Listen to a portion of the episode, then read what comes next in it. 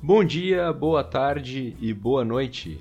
Estamos começando mais um episódio do podcast Delineando a Prosa, um programa dedicado aos apaixonados por livros e literatura. Meu nome é Gabriel Moura e eu serei o seu host. E no capítulo de hoje falaremos a respeito do livro Cheiro de Goiaba, Conversas com Plínio Apuleio Mendonça, de Gabriel Garcia Marques e Plínio Apuleio Mendonça. Gabriel Garcia Marques nasceu em Aracataca, na Colômbia, em 1927 e faleceu em 2014 na Cidade do México. Foi escritor, jornalista, editor e Prêmio Nobel de Literatura.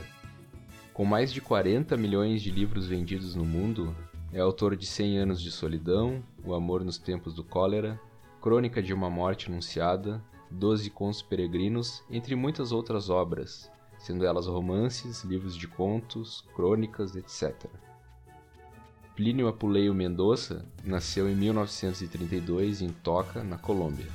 Jornalista, mas também escritor de ficção, era amigo pessoal de Garcia Marques Escreveu Manual do Perfeito Idiota Latino-Americano, Cinco Dias em La Isla, bem como o livro tema de hoje, Cheiro de Goiaba.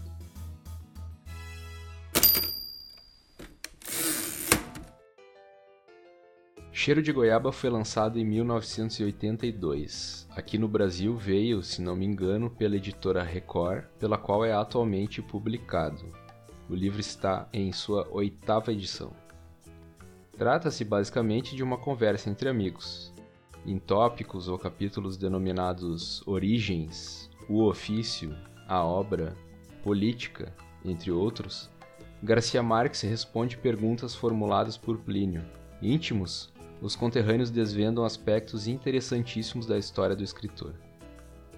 Já nas primeiras páginas, em um breve trecho narrativo, lemos: a avó governava a casa, uma casa que depois ele recordaria como grande, antiga, com um pátio onde ardia nas noites de muito calor o aroma de um jasmineiro, e inúmeros quartos onde suspiravam às vezes os mortos. Para Dona Tranquilina, cuja família provinha de Guarrira, uma península de areias ardentes, de índios, contrabandistas e bruxos, não havia uma fronteira muito definida entre os mortos e os vivos. Não há como não recordar de Úrsula, a matriarca de Cem Anos de Solidão.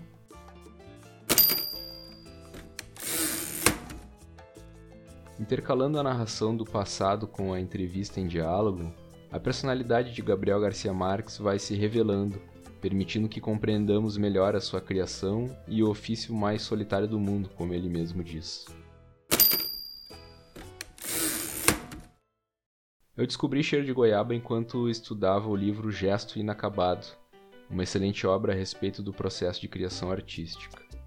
Imediatamente saí correndo atrás de um exemplar, pois eu precisava adentrar na mente do cara, saber os porquês e os comos. Por coincidência, eu encomendei o livro na internet na mesma época em que o recebi de presente.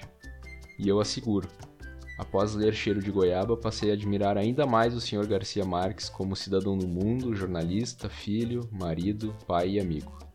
Muito curioso, aliás, saber que tudo iniciou de uma forma descompromissada, diz o próprio Gabriel.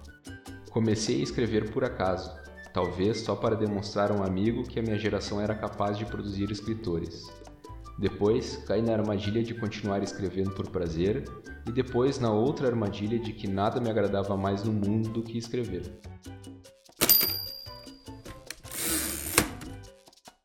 Enfim, após essa breve recomendação de leitura prazerosíssima, eu deixo mais uma dica. Gabo Memórias de uma Vida Mágica, é uma graphic novel trazida ao Brasil pela editora Veneta. Nela, nós somos convidados a vivenciar alguns dos momentos mais importantes da vida de Gabriel Garcia Marques.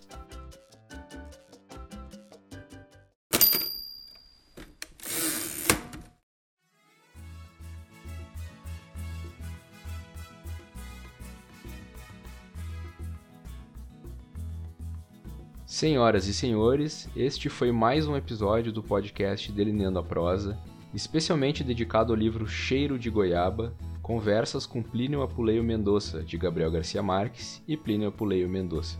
Caso queira, você pode nos seguir no Instagram, no perfil arroba Delineando a Prosa. E você também pode entrar em contato conosco por e-mail, basta enviar sua mensagem para delineando a prosa podcast@gmail.com. E por fim, não se esqueça de fazer sua inscrição no Spotify ou no seu agregador de podcasts favorito para nos acompanhar sempre que lançarmos episódio novo.